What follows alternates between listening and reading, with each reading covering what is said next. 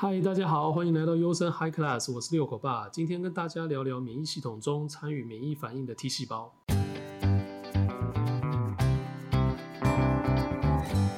究竟 T 细胞跟抵抗力还有过敏之间有什么关联呢？请问什么是 T 细胞？T 细胞的 T 是指胸腺 thymus。T 细胞这个免疫细胞是从骨髓制造出来的，制造出来后就在胸腺内慢慢成熟以及运作。T 细胞根据功能差异又分作许多类型，其中有一种称作辅助型 T 细胞 （T helper 细胞）。Th 细胞又分作四大类型。其中的 Th1 跟 Th2 就是跟抵抗力息息相关的两种。那么 Th1 有什么作用呢？当外来病毒细菌入侵时，Th1 会分泌 interferon gamma 干扰素来活化巨噬细胞。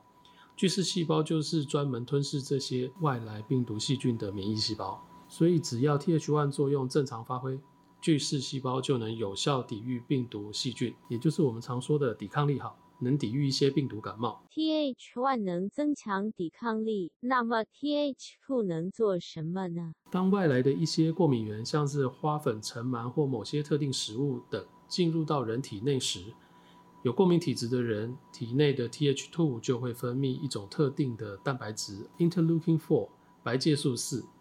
白介素四这个物质会刺激 B 细胞释放出免疫球蛋白 IgE。这些 IgE 很快会附着在肥大细胞表面，这些布满 IgE 的肥大细胞就会开始释放出组织胺跟血清素等物质，组织胺就会造成支气管平滑肌收缩、血管扩张，导致荨麻疹或水肿等过敏症状。这样听起来，Th2 好像蛮糟糕的。没错，而且 Th1 跟 Th2 两者之间有如跷跷板的两端，一边稍强，另一边就会弱化。当 Th2 作用强过 Th1，身体就会有各种过敏的症状。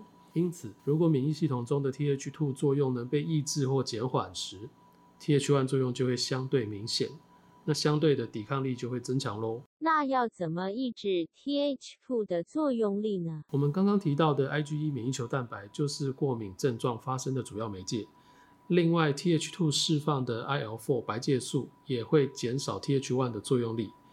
所以，当关键的两种媒介物质 IgE 跟 IL4 都能有效抑制的话，身体的过敏反应就会减缓。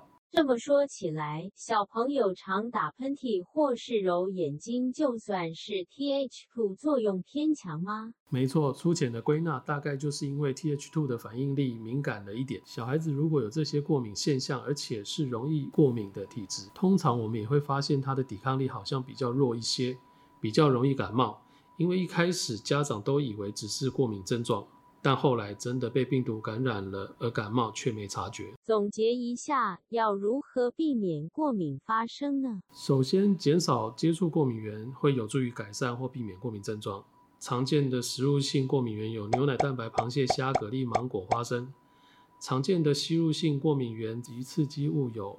尘螨、蟑螂、猫毛、狗毛、霉菌、花粉、香烟、空气污染。如果不确定自己或宝宝对什么过敏，可以去医院或诊所做过敏原检查。再来就是老梗的说法，但真的有效啦，就是少吃油炸食物或加工食物，作息规律正常，保持运动习惯，都会有助于改善过敏体质。